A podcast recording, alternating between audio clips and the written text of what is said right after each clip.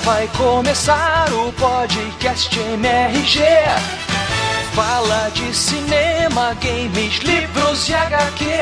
Toda quinta-feira é dia de matar um robô gigante. Então prepara e começa a baixar. Tá cansado de estudar? Baixe o MRG. O seu chefe foi fumar. Então vai ouvir. Flash, flash, flash, flash. Matar robôs gigantes. Flash, flash, flash, flash. Robôs gigantes, sim. Flash, flash, flash, flash. Matar robôs gigantes. Flash, flash, flash, flash. Robôs gigantes, sim.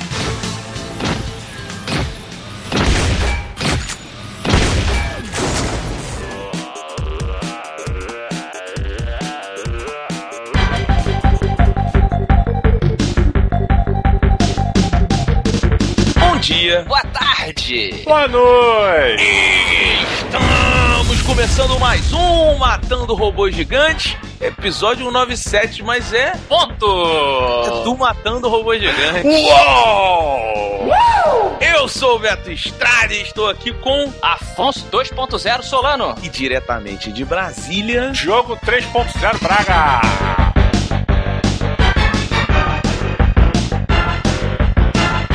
Essa competição sem graça. Não, não é competição, cara, porque a gente já passou por tantas versões que a gente deve estar pelo menos na 4. Caramba, caramba, vem cá. A pessoa que chegou agora está desesperada, porque a gente vem anunciando no dia 5 de dezembro. Isso. Exatamente. Você deve ter chegado à mesma conclusão que todo mundo. O Matando Robô Gigante ele tem tantos programas, tantos gêneros, que ninguém mais sabe quando entra o que e o que que entra onde. That's what she said. Eu vou, eu vou contar pro 20 novo que teve uma época que existia um manual pra você entender o MRG. Um PDF. Um manual do ouvinte do MRG. Exatamente, então, para facilitar a vida de todos e para melhorar o conteúdo do Matando o Robô Gigante em todos os sentidos, nós juntaremos todos os robôs gigantes, tal qual os Changeman ou os Power Rangers faziam, em apenas um Megazord. Uma suruba metálica. Exatamente. Mas, mas, ô Afonso, como é que a gente vai falar de cinema, quadrinhos, games? toda quinta-feira no matandorobogigante.com você entra e você vai ver qual é o assunto do Matando Robô Gigante dessa semana, que normalmente vai englobar todas essas mídias ou o máximo de mídias possível. I would have waited an eternity for this. Vai ter um pouquinho de tudo. É, é tipo mexidão. Já comeu mexidão? É a, é a frigideira gigante que o cara bota tudo que você pede dentro da, da frigideira, mistura e te entrega um pacote no final. É claro que determinadas semanas, por exemplo, estreou aquele filme que vocês super adoram, super sério, super realista, Os Vingadores, não é verdade? Tá aí. estreou Os Vingadores 2. Porra, na quinta-feira você vem no Matando Robô Gigante, nós vamos falar sobre o filme Vingadores 2, falaremos sobre os Supremos, que é uma versão também dos Vingadores, muito melhor na minha opinião, falaremos sobre os Vingadores clássicos, E, e se tiver, Afonso, e se tiver saído um jogo de videogame dos Vingadores? aí a gente fala junto. Ele vai ser uma merda, com certeza, então a gente vai falar bem rápido. Que isso, tinha um jogo foda dos Vingadores, pô, antes. Não, não, não, mas se sair junto com o filme, vai ser uma merda. É a lei. E você que está desesperado aí, botando a mão na cabeça, falando: Eu mato o pilota, ele morreu, ele morreu? Não, ele não morreu. Ele ainda existe, como ele existia. A gente de vez em quando faz Mata o Pilota gigante, a gente mata o piloto numa situação. O Mata o Pilota ele nunca deixou de participar, a verdade é essa. Mais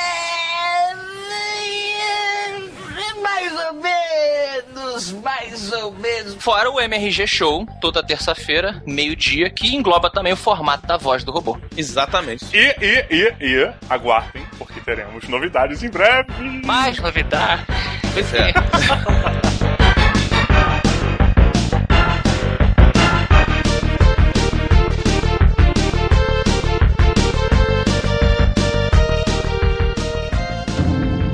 I obeyed men of privilege and wealth. Now, I bend my knee to no man. Captains will curse our flag.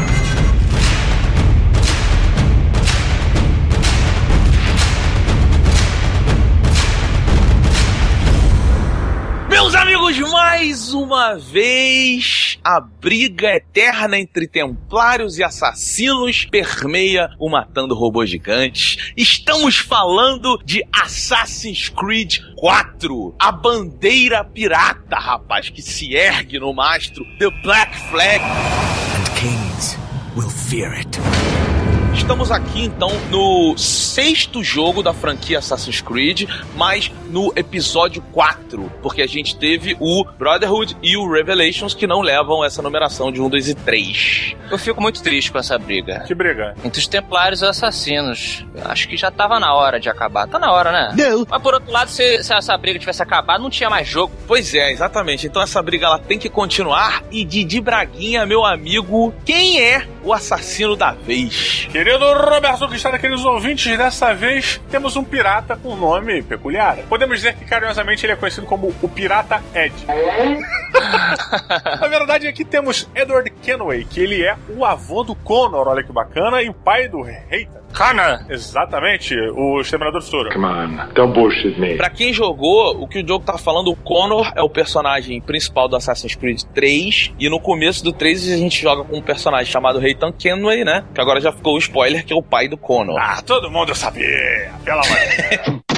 Já estamos no século XVIII aqui, inclusive é uma época famosíssima pra quem curte a pirataria. Não a pirataria você baixar jogo aí sendo um, um criminoso. É a época de ouro da pirataria, né? Se eu tivesse escolher o nome do meu barco, na época de ouro da pirataria, ele se chamaria Napster. Roberto, nessa época da pirataria, aí, quem encontraremos no mundo de Assassin's Creed Black Flag? Cara, a gente encontra Charles Vane, que foi um, um grande pirata também, famosão aí. E a gente encontra, a gente não só encontra, aliás, a gente luta ao lado de Barba Negra, meus amigos. The Blackbeard! Men will drop to their knees, pleading for their lord before all else. O jogo agora também está totalmente dublado em português. Eu arrotei porque eu sou um pirata. Tá no clima. Falando em clima, você pode entrar no clima da pirataria aqui no Black Flag pelo Wii U, pelo Xbox 360 e pelo PlayStation. PlayStation, mano! tá certo, os japoneses falam assim. PlayStation 3. É, todas essas versões têm o jogo dublado em português. Isso, e também pra você que já tá com Xbox One e com PlayStation 4, ele vai sair também, né? Só pra não deixar de fora. E você pode, se você comprou o jogo, você vai pagar uma taxa pequena, uns 10 dólares, que você vai migrar pra essa nova geração e tal. A Ubisoft está cuidando de tudo. Se você comprou a versão do PS3, você pode baixar na PSN um DLC que tem mais 60 minutos de jogo para você curtir e navegar por esse mundo aberto de Assassin's Creed Black Flag.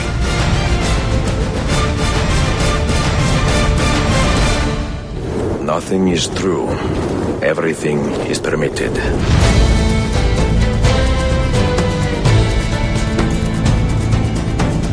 Afonso Solano, finalmente tô nervoso, chegou o momento. E aí, Assassin's Creed 4 Black Flag. Bom, para o querido ouvinte que nunca jogou nenhum jogo do Assassin's Creed, primeiro bata com a cabeça na parede. E depois você tem que entender que ele é um jogo de mundo aberto. Todos os Assassin's Creed foram mundo aberto. Só que esse, ele vem um pouquinho diferente porque ele entrega pra você um mundo aberto bem mais cedo do que os anteriores, cara. Os anteriores eles tinham uma curva de missões scriptadas, era uma loucura que tu tinha que seguir aquilo ali até você ser entregue à vastidão do mundo de Assassin's Creed. Bem colocado, cara. Isso foi uma coisa que eu é, já comecei a conversar com o Beto assim que a gente começou a jogar o jogo, porque ele é o jogo que mais entende que tem jogadores clássicos chegando pra jogar ele, então ele fala assim: pra você que já conhece Assassin's Creed, deixa eu tirar o seu arreio e vai embora. Uhum. Você já pode navegar, já pode passear, já pode fazer outras missões. E aí, se você é novo, você vai seguir o tutorialzinho, que sempre foi muito bem feitinho, né? A curva dele de aprendizado, ela é um pouco longa, mas na minha opinião, bem necessária para que você se torne devagarinho o assassino fodão que sobe no prédio, mata o cara de cima, se esconde, joga bomba de fumaça, joga dardo, se esconde no mato, pula na água, tira a cueca. No Assassin's Creed 1 e no 2, tudo era muito complexo de você fazer. Você realmente tinha que ser bom. Era uma coisa bacana. Uhum. A gente gostava disso. E com o andamento das coisas, principalmente no 3, eles facilitaram alguns modos, na minha visão, para poder chegar a esse ponto. para poder te entregar o personagem mais cedo, né? É verdade, Diogo. A gente comentou isso principalmente no Assassin's Creed 3. 3. Sobre o nosso querido índio Connor. I'll be back. Em que eu fui muito contra o esquema de você simplesmente ter que segurar o gatilho direito para que ele corra e escalhe os lugares, ao contrário do 1 e do 2, onde você segurava o gatilho, mas se você queria subir em algum lugar, você tinha que apertar o A. O jogo ele era mais difícil no 1, no 2 e dos derivados. A partir do 3 ele ficou mais fácil. E ficou mais cinematográfico, né? Porque as perseguições, elas foram facilitadas justamente para quê? Para você poder passar por um trajeto onde tudo explode, onde você tem que executar milhões de ações ao mesmo tempo, atirar, pular e trepar na parada e sair daquilo ali se sentindo Bruce Willis, né, cara? Sim. É só, só que fique claro, assim, apesar de eu compreender essa decisão administrativa, né, dos produtores, eu não teria feito, eu teria mantido o esquema anterior, entendeu? Porque eu achava que ele exigia mais treino do jogador. Você tinha uma recompensa melhor quando você fazia uma coisa incrível, porque era mais difícil.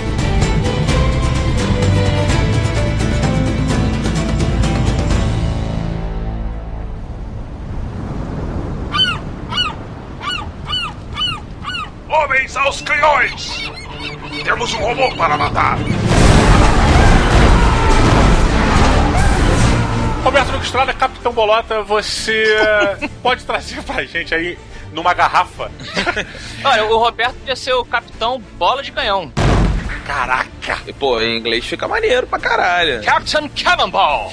Maneiro. Tá bom. Capitão Cannonball, então, por favor, me explique como diabos um assassino foi se tornar um pirata. Cara, então, eu vou, eu vou começar dizendo que é um dos jogos mais divertidos que você que tá ouvindo vai jogar em muito tempo, cara. De acordo. O grau de diversão de Assassin's Creed 4, ele é um negócio assim, e, cara, ele vai nas nuvens. Eu, eu, o jogo ele tem acho que umas 12 horas. Eu zerei o jogo com 46 horas, cara. You need to get a life. Porque tem tanta coisa pra você fazer e é divertido fazer essas coisas. É, é, é o, o jogo de pirata definitivo, na minha opinião. É o jogo de pirata que estávamos aí há muito tempo esperando. Só que ainda assim, ele é um Assassin's Creed. Sabe? Os templários estão brigando com os assassinos. E se você gosta dessa briga dos templários e dos assassinos, tem muito conteúdo. Vai além no que no final do 3, porque o final do 3 é um negócio. E aí, o que, que acontece agora? Pra onde vai? Where are we going? Sabe? Então, assim, você tem uma história de pirata muito boa e uma evolução da história dos assassinos e dos templários que eu não vi chegando. O fora do Animus nesse jogo, né, Afonso? Te pegou de surpresa, né? É, eles tentaram e, na minha opinião, conseguiram dar uma inovada quando você tá fora do ônibus. É um choque, a gente não vai dizer pra ser um. Pra não fazer um spoiler, mas ele cria uma espécie de minigame que te dá vontade de sair do ônibus pra descobrir, ao invés de em outras instalações do jogo, você simplesmente um lero-lero às vezes, né? Uma linguiça ali e tal, chega dessa porra. Eu tô gostando muito desse, desse movimento da Ubisoft. De que se você não está jogando com o personagem principal do jogo, você vai ter uma outra experiência. Quando a gente falou de Splinter Cell, é, a visão do Sam Fisher, todo mundo sabe, ele é a terceira pessoa, né? Ele é atrás, meio por cima do ombro, etc. E tem um determinado momento do Blacklist, a gente vai jogar com outro personagem, cara, e a visão não é em terceira pessoa, ela é FPS. Você joga um jogo de stealth em FPS. Let's rock. E agora, no, no Assassin's Creed, quando você não é o, o Ed, o Capitão Ed, você joga em primeira pessoa também, cara. Tipo, completamente diferente, achei muito maneiro. É, essa quebra é importante, né? E falando em quebras, cara, a grande quebra aqui, ela é herdada do Assassin's Creed 3, né? Que a jogabilidade mudou quando você virou um pirata lá com o Connor. Muita gente comentou, inclusive nós, junto com o Jovem Nerd, nesse programa passado, que ficou um pouco fora de lugar. O Assassin's Creed 3 ele sofreu algumas críticas sobre tentar fazer muita atividade num jogo só. O cara, ele era tudo. Ele era um assassino, ele era índio, ele era pirata, ele era empresário, ele fazia de tudo, né? Tinha vários negócios e tal. E aqui, cara, o que eu curti é que a coisa foi simplificada para focar na diversão, como o Beto falou. Eu confesso que eu estou um pouco saturado da briga entre os assassinos e os templários. Então, o bacana pra mim aqui foi. Eu meio que ignorei, sabe? Uhum. Eu falei, eu vou, vou ser pirata, cara. Entendeu? E eu fui evoluindo o meu navio. O mundo do navio, ele aqui não é um mundo à parte do Assassin's Creed. Como era no 3, né? Como no 3 isso ficou meio que encaixado. Vamos encaixar uma parte de navio aqui? Isso, aqui é como o Beto falou, ele é o melhor. É, o- é tipo Piratas do Caribe, o jogo sem o chato do Johnny Depp. Você sendo o pirata que você sempre quis ser, nos- em todos os filmes de pirata que você viu, fodas. Afonso, vê se eu entendi direito então. Assassin's Creed 4 é o roteiro de Piratas do Caribe com um ator versátil. Olha a polêmica. Não, não. Ah, cara, desculpa, desculpa. Cara, o Johnny Depp, cara, ele não é um bom ator.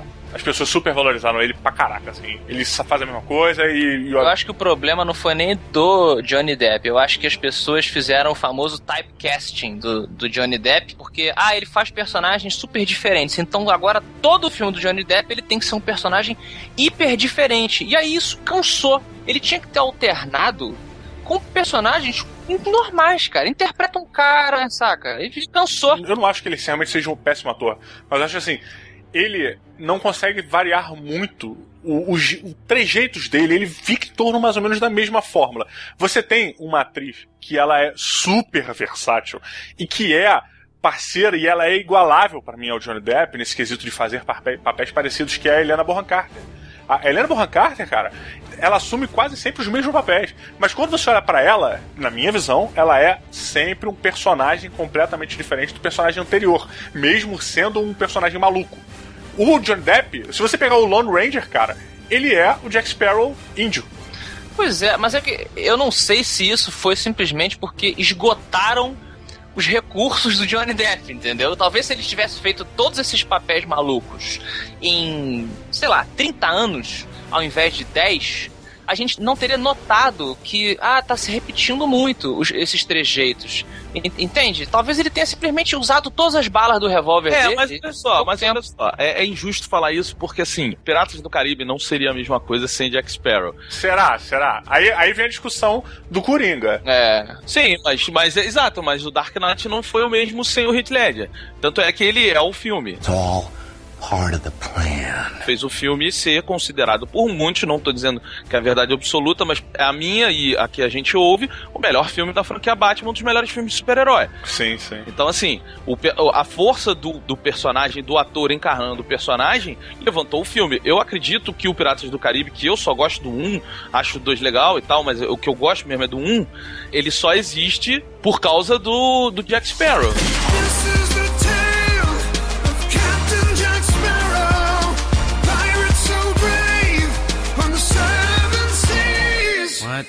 Eu também gosto do primeiro só, do primeiro Piratas do Caribe, porque, um, tem o Jack Sparrow, mas ele é a primeira vez que aparece, então é aquela novidade, aquela coisa limitada. Ele aparece quando tem que aparecer e você dá risada. E- mas não só por isso, é porque ele reuniu de forma magistral todos os elementos dos filmes clássicos de pirataria, que o cara descia com uma faca na boca, outra faca fincada na vela e descendo, se pendura no Pô, cara, você. É isso, cara. Aquele filme que você viu o cara colar o navio no outro, a galera passar de um navio pro outro, en- engajar em lutas ferozes ali pra dominar um barco do outro. Coisas que você pode fazer no Assassin's Creed Black Flag de maneira super fluida. Não, não, rapidinho, rapidinho, rapidinho, rapidinho. Vamos levantar aspas aqui, porque o, o barco, Ele tem umas horinhas lá que ele dá umas derrapadas no maior estilo Velozes e Furiosos. Suspensão, suspensão, beleza. Mas acontece. Abraço Paul Walker aí. Porra, abraço aí pro Walker. Mas olha só, é, eu vi um, um, um- um vídeo de documentário lá de produção do jogo e o cara falou, o, o diretor do jogo, ele fala, ele fala, olha, a gente chegou num navio num grau de perfeição tão grande, numa parada tão absurda, que você tinha que calcular o vento, você tinha que fazer a rota do navio pra ele poder circular os adversários, não sei o que. Ele falou assim, ficou muito perfeito, mas ficou muito chato. Tem um amigo nosso, Beto, em cima disso, que, e que vira e mexe usa esse exemplo, o Delcio que tá lá em São Paulo, quando vai falar de animação. Ele, ele diz que quando as pessoas fazem, retratam na animação o cavalo real, é, as pessoas não acreditam, elas acham que tá errado. E aí elas têm que fazer aquele cavalo animado que bota a pata lá em cima e fica aquela coisa completa, completamente maluca, mas o cérebro das pessoas já associou que isso é o real. Né? Exatamente, muito bem colocado. O filme ele acostuma a gente a uma série de coisas. A própria, a própria física das armas de fogo que a gente cresceu acostumado, o cara dá um tiro de escopeta e o outro maluco voa longe. Aham. Quando na realidade, para isso acontecer, os dois teriam que ser arremessados em direção oposta. Na verdade, o cara só cai. O chapéu voar também, né? Exemplos clássicos. Mas, é, mas eu acho que isso que o Roberto falou é, é, só contribui exatamente. Se você fizesse uma coisa extremamente realista, na primeira bola de canhão que acertasse o, o, o- o navio, nossa, o cara morreu. Então quando você tá lá, tipo. tararam, tararam, Aí você quer as velas e atira e. Aquela sequência de canhões. né? Nossa, aquilo é demais, cara. Tem que ser divertido. Essa parte do jogo me lembrou um filme que a gente já comentou na minha rede diversas vezes, que eu acho um excelente filme de pirata, apesar de não ser, é Mestre dos Mares. Pô, muito bom, muito foda. Ele- nesse filme, ele mostra realmente o que, que é um navio tomar saraivada de bola de canhão. Caraca. E que é um, um festival de farpas pra tudo quanto é lado. E quando a gente chega no Assassin's Creed, tava vendo o Beto jogar, e você toma uma rajada do Manowar com, sei lá, seus 40 milhões de canhões, cara, é uma loucura de farpa, cara. Tipo, ali eu entendo por que, que a farpa era uma parada perigosa, sabe? Pois é, aí imagina, a gente até eu falei isso num programa passado que o Stephen King tem uma frase que ele diz que a ficção é a verdade dentro da mentira. Que você tem, você tem que botar um nível pra sua ficção. Se for real demais, estragaria. E eu acho que esse é o segredo da diversão absurda de ser um pirata em Black Flag.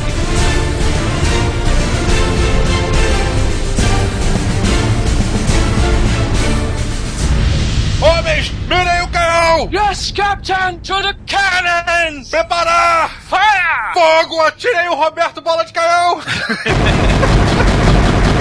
Entalou! que horror! Roberto Luca Estrada, aproveitando que você está nesse momento esférico sendo arremessado em direção ao canhão inimigo, ao navio inimigo, por favor, de 0 a 5 robôs gigantes, diga quantos robôs gigantes você deu para Assassin's Creed 4 Black Flag da Ubisoft. Jogo Braga. Sim. Assassin's Creed 4, pra mim, depois do 2, é o jogo mais divertido da franquia Assassin's Creed. O personagem é bom, o Edward Kenway começa muito bem, sabe? Ele, ele pode ser tão bem explorado quanto o Ezio foi, que é o preferido aí de quase todo mundo. A história dos assassinos e dos templários, ela evolui bem, depois de um final tenso, difícil de continuar, que é o final do 3, né? Ele continua muito bem, eu acho que funcionou perfeitamente.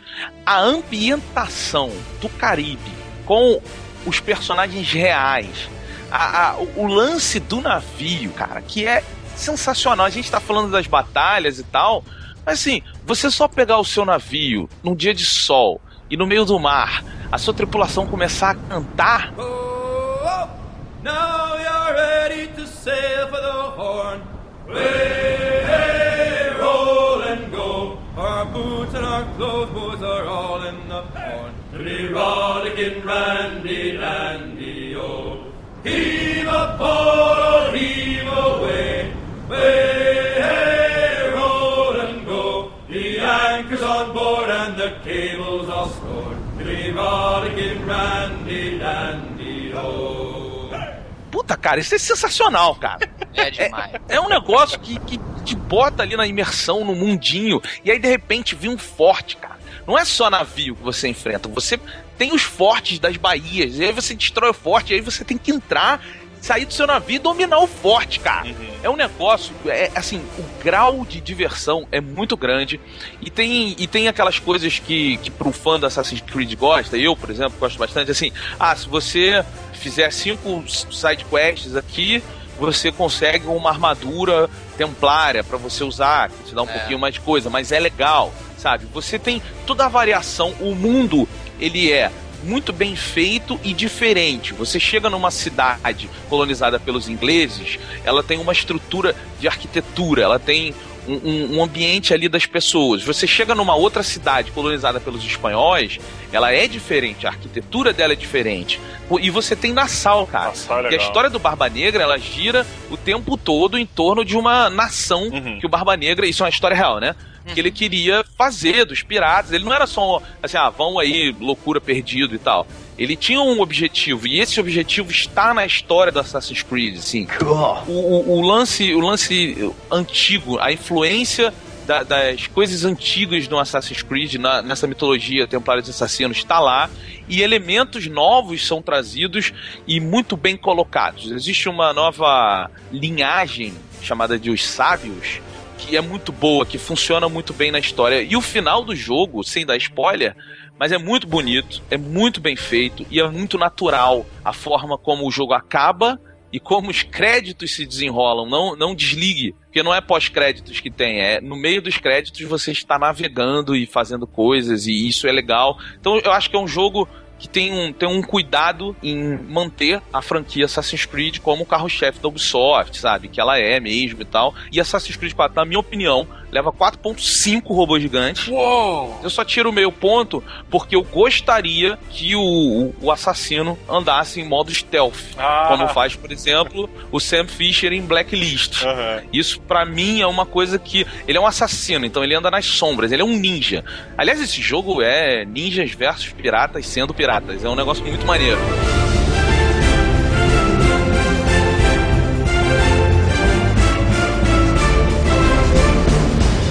Afonso Solano, por favor, tire esse gancho falso de sua mão.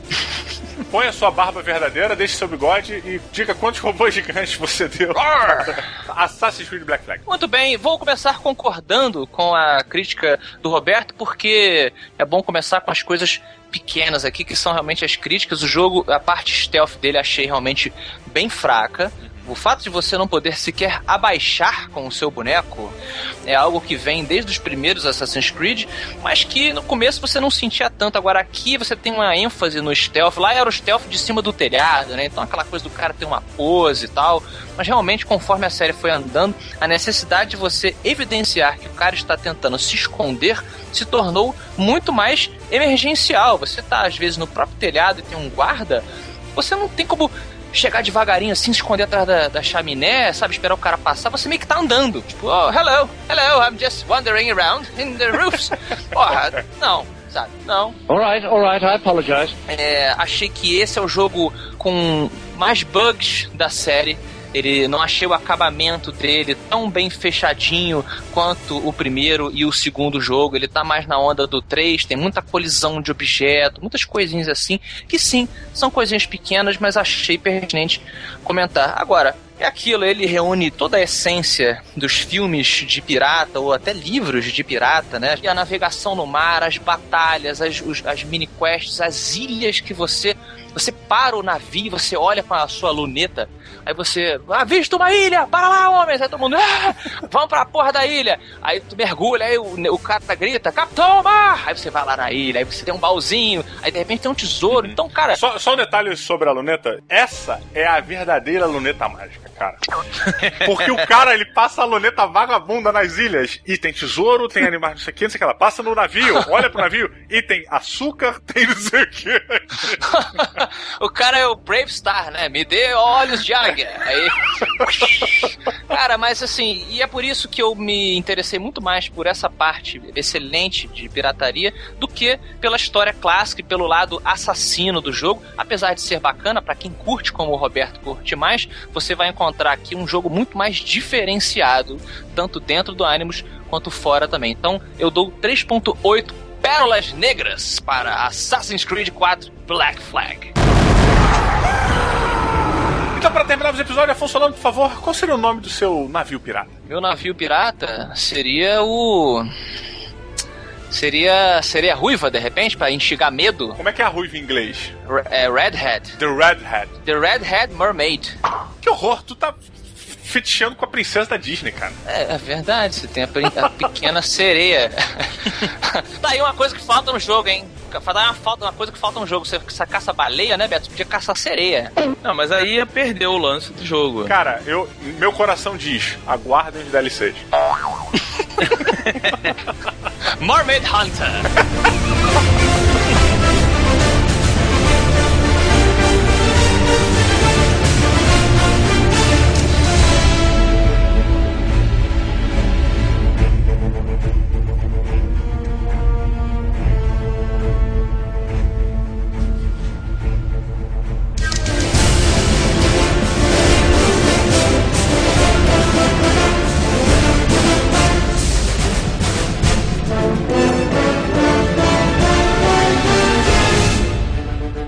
There's a letter in your mailbox.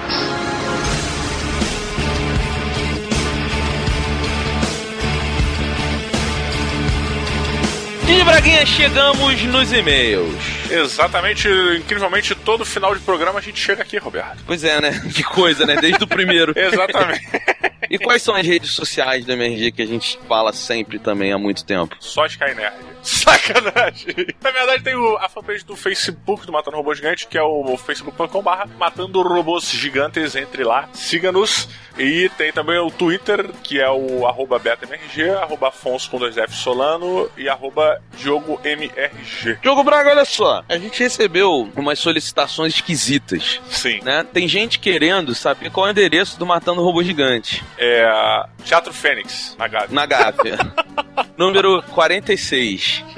Não, brincadeira, é porque tem gente que assina pelo feed ou ouve de algum amigo que passa o link e acaba não sabendo que diabo é isso. E se você não sabe, você entra no www.matandorobogigantes.com.br. E lá você vai encontrar todos os nossos, não só áudios, né? Na verdade, agora os vídeos também. Você vai ver o, o que é o Matando Robôs Gigantes, né? Exatamente. E tem também um negócio chamado www.google.com. Que ajuda, cara. Eu vou te dizer que ele ajuda pra caramba. Mentira, eu fui grosseiro agora, né? Agora tá onda de reclamação que eu tô muito grosseiro. Você tá muito grosseiro. Eu sou. é, o Roberto sempre, na vida inteira, meu relacionamento com o Roberto sempre foi pautado pelo Roberto dizendo que eu sou muito grosseiro. E o Diogo dizendo que eu sou grosso pra caramba. É, o, Robe- o Roberto é o mais paradoxal possível. Porque o Roberto, ele é muito, ele é, tipo, muito grosseiro. E aí, quando eu faço grosseria com ele, ele fica comovido. Não, não, não fico comovido. O lance é.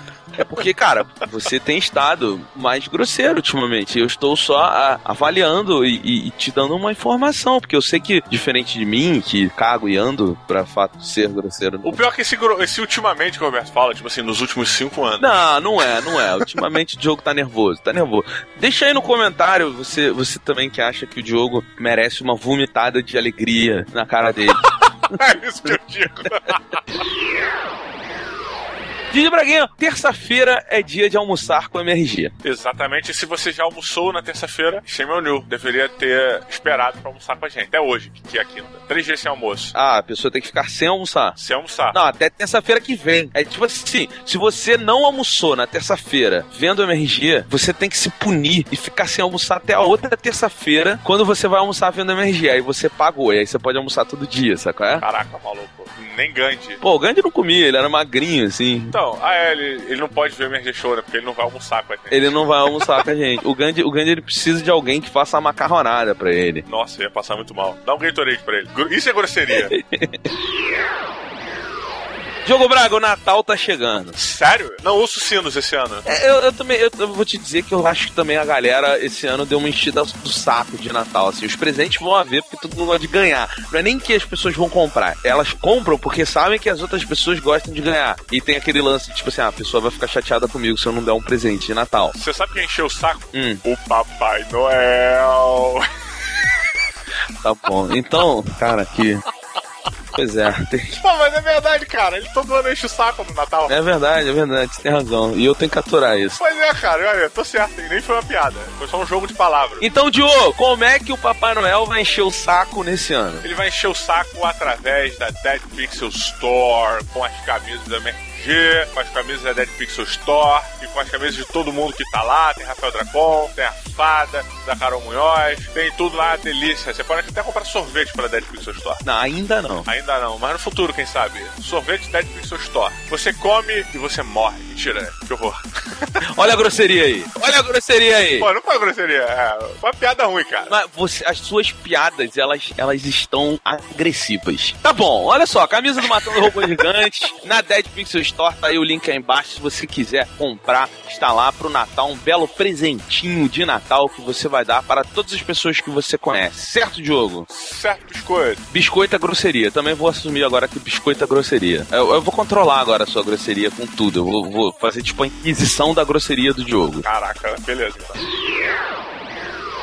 Diogo Braga, primeiro e-mail que temos aqui. Foda-se. Isso é grosseria. Isso é grosseria, isso é grosseria. Vou- eu vou pedir então pra você falar grosseria sem palavrão, porque tem gente menor de idade que ouve, tem menina que ouve. Tá bom, então eu vou falar dublado, versão dublada. Dane-se. Isso, Isso é olha grosseria. aí. Olha aí. Eu, aliás, crio a campanha, Diogo. Vamos ver se você consegue parar de falar palavrão e, e eu tô considerando porra como palavrão. Nossa, isso é um desafio pra valer dinheiro. É, Só pra mim. só pra você. você. Você vai ter que ficar até o final do ano. Mas tem que ser assim, tem que ser um desafio assim, ó. Se eu conseguir, eu ganho. Se eu não conseguir, eu não perco nada. Não, tem que perder, tem que perder pra ficar tenso, pô. Fazer, não, mas até o final do ano, cara, eu posso falar, tipo assim, eu tenho uma cota de palavrões. Diogo, até o final do ano são três episódios, cara. Ah, não, eu não vou, eu não vou conseguir. Tipo assim, se fosse até o final desse episódio, eu, eu entrava. Até o final do ano eu não consigo, cara. Até o final do ano. Até o final do ano. Melhor te dar o dinheiro logo. Olha só, o primeiro e-mail é de Marcelo Carreiro. Se ele fosse teu primo, vocês teriam um parque de diversão. Eu tô tentando entender por quê. Porque você é o Beto e ele tem um sobrenome Carreiro. Que foda, muito bom. Eu sempre admirei muito o Beto Carreiro, eu sempre quis ir no parque dele. Assim, eu admiro, mas eu não sei muito bem porquê, sabe é? Tipo, aquela coisa que foi herdada. Depois que você fica mais velho, você começa a se questionar se aquilo realmente deveria ser legal ou não. Mas quando você era criança, olhando ali no Silvio Santos, tinha aquele negócio de cowboy. É, ele é o cowboy brasileiro, ponto. É, pra você ver como é que a gente tá bem, né? Eu gostava dele nos Trapalhões. Que bom. Então leve com você e traga, por favor, esses e-mails que a gente já demorou um ano pra falar. Porque você é uma pessoa grosseira que fica interrompendo os outros. Ele disse assim: Prezados matadores, sou historiador, graduado, mestre e doutorando pelo FRJ. Vamos dar aquela humilhada básica pra. Vamos ser grosseiro e falar foda-se. não, mentira. Desculpa, me desculpa. A, a grosseria foi só uma babaquice minha. Mas parabéns, cara. Eu invejo você. É, não, mandou muito bem. E não posso me furtar a escrever algumas linhas sobre uma região 96 que vocês falaram do filme Coração Valente e a figura histórica de William Wallace. E serei simples. Se o filme está historicamente errado, azar da história. Parabéns. Olha, parabéns. Peraí, agora isso não é grosseria? Não, isso, isso é uma definição linda sobre escolher as próprias verdades baseado no que é mais maneiro. Pra mim, o filme foi exatamente como tudo aconteceu, inclusive com os cavalos de espuma, as calças jeans de fundo, a princesa de 8 anos adulta e etc. Braveheart, Coração Valente, não é um filme, é um mito formador de caráter. Vê-lo é aprender sobre o que é ser homem e garantir pelos no peito. Por isso que o Diogo é mega peludo, porque ele viu Braveheart umas 17 vezes, tá ligado? Exatamente. Cada vez crescia é, um centímetro. Hoje em dia eu tenho quase um metro de cabelo no peito. Nesse sentido, a sua verdade histórica é completamente irrelevante, como aliás é de qualquer filme. Ele teve o poder de galvanizar o imaginário de forma que nunca a figura histórica pôde sonhar em fazer. Diogo Braga tem uma pergunta pra você. Galvão Bueno, foi o máximo que eu fui. Então, é isso que ele tá falando, é tipo. Liberdade! Liberdade! Tu imagina o Galvão Bueno gritando isso? Pois é, imagina ele sendo macho da Escócia. O William Wallace, ele era o Galvão Bueno da Escócia, tá ligado? Caraca, ele era o melhor narrador. Caraca, ele é o melhor narrador de tortura que já existe. Foi o William Wallace. Tá bom, então o, o- a definição de galvanizar por Diogo Braga é ser o Galvão Bueno, Olha aí, narrando uma tortura. narrando uma tortura. Muito bom. Exemplo disso, continua ele aqui, é a relação entre o filme e o que está acontecendo na Escócia hoje, que irá por um referendo em 2014 que pode resultar em sua independência do Reino Unido. Embora o nacionalismo independentista escocês exista de longa data, o referendo é consequência consequência direta da guinada que o imaginário escocês deu com o coração valente. Conheço a Escócia e acompanho ansioso esse processo. Aliás, pretendo lá estar para festejar o processo que confio, ainda sem base, que dará certo. Vamos torcer como os escoceses que o grito de Freedom acabe realmente tomando as ruas de Edimburgo no ano que vem. Se a história influenciou a arte, nada mais normal do que a arte também influenciar a história e a vida. Abraços, Marcelo Carreiro. Olha, eu não tenho a mínima ideia do que está acontecendo na Escócia nesse momento, vou ser honesto. A gente recebeu vários e-mails explicando, então eu dei uma entendida, assim, porque as pessoas falaram muito sobre isso, mas apesar de eu achar a Escócia um lugar muito legal, de eu já ter estado na Escócia várias vezes no meu imaginário com a literatura, com os filmes, essa, essa coisa toda, eu tenho uma familiaridade com a Escócia bem legal de cultura, disso tudo. Eu realmente não me importo muito com a Escócia, eu tô sendo honesto, não tô desmerecendo, porque eu tenho uma vontade nó de conhecer a Escócia, sabe? Bom, nem sendo grosseiro também, grosseiro não. Não, não tô, não tô, tô sendo honesto. Tô sendo honesto, né? A honestidade e grosseria não se esbarram. Isso, porque aqueles que julgam honestidade e grosseria estão errados, porque são aquelas pessoas que acham que hoje é muito melhor mentir do que falar a verdade. Não, não, não, não, pera, pera, pera aí. Então olha só. O senhor fique quieto, porque quem está falando sou eu. Não, tudo. Olha a grosseria e a honestidade. Pois é, é porque eu acho que assim, cara, a grosseria, na verdade, ele é a maior forma de honestidade que tem. Porque eu, na verdade, por exemplo, quando eu mando você tomar no seu cu, eu realmente quero que você meta alguma coisa na sua bunda de tão babaca que você é. E aí você chama, me chama de grosseiro, mas eu tô sendo honesto. Olha só, eu vou. Eu vou o, o, o, Carreiro, eu vou encerrar o seu e-mail aqui, porque eu já falei mais de uma vez que tem criança e tem menino ouvindo. Desculpa. Entendeu? E eu vou virar com um pedido pra Creuza de dar um excuse me para as grosserias do jogo Bra. Caraca, cara, que ditador agora. Roberto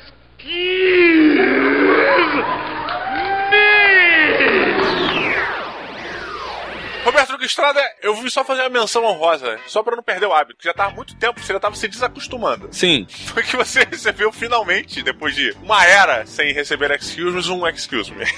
Cara, olha só, eu não tô recebendo excuse me, não. Tá sim. De- E aí? Veio dar um excuse me pro Beto. Durante a leitura de e-mails do episódio passado, Thor, ele comentou que o Thor voltava pro, pro, pra Terra por causa da Natalie Portman, que veio dar... é, mas na verdade o Thor, ele diz que não veio pra Terra por causa da Natalie Portman. Ele veio para dar fim ao cão monstro perseguidor de pombos, que fica na Terra. Ah. Isso pra mim salvou a cena. Isso é uma interpretação dele, porque em nenhum momento na cena fala, nem tem nenhum movimento, nem nenhum direcionamento. Então vamos fazer uma votação aqui. Olha só, vamos fazer uma votação. Não, não, não. O cara mandou uma. Pera aí, calma aí, deixa eu falar que agora é minha vez. O cara mandou uma procuração dizendo que o voto dele vai que você tome um excuse. Não, não, não, não mandou, não mandou. Não, Tá não, aqui, não, não, tá não aqui. tenta inventar. O cara não mandou. Não tenta inventar. Olha só. Não tenta, senão tu vai ganhar excuse me, porque tu tá errando o excuse me. O excuse me é o seguinte: o, vocês falaram. Eu posso falar? Não, não, não. Vocês falaram que, sei lá, é, X aconteceu em 1990. Na verdade, foi em 1988. Isso é excuse me. Quando o cara fala assim, ah, na verdade eu queria te dar um excuse me porque a minha interpretação foi diferente. Não é excuse me, cara. Olha, cara. Eu tenho argumentos que você não tá sustentando contra. Olha, não, eu tô ignorando porque eu sou escroto. O que eu tô dizendo é o seguinte: ele trouxe um ponto de que você tá errado. Um voto. Eu estou confirmando, eu estou casando com ele. Dois votos. Qual o seu voto? É nulo? Então beleza, seu voto é nulo, ganhamos, ganhamos. Excuse me, Ela não vai dar excuse me, porque você está quebrando as regras. E a Creuza é uma máquina, funciona pelo binário. Ela funciona pelas regras que a gente estipula que são certas. E ela que manda. A gente não manda em porra nenhuma. Shut up, stop whining, and get alive. Então tá bom, gente. Essa foi a leitura de e-mails mais zoada que a gente conseguiu fazer.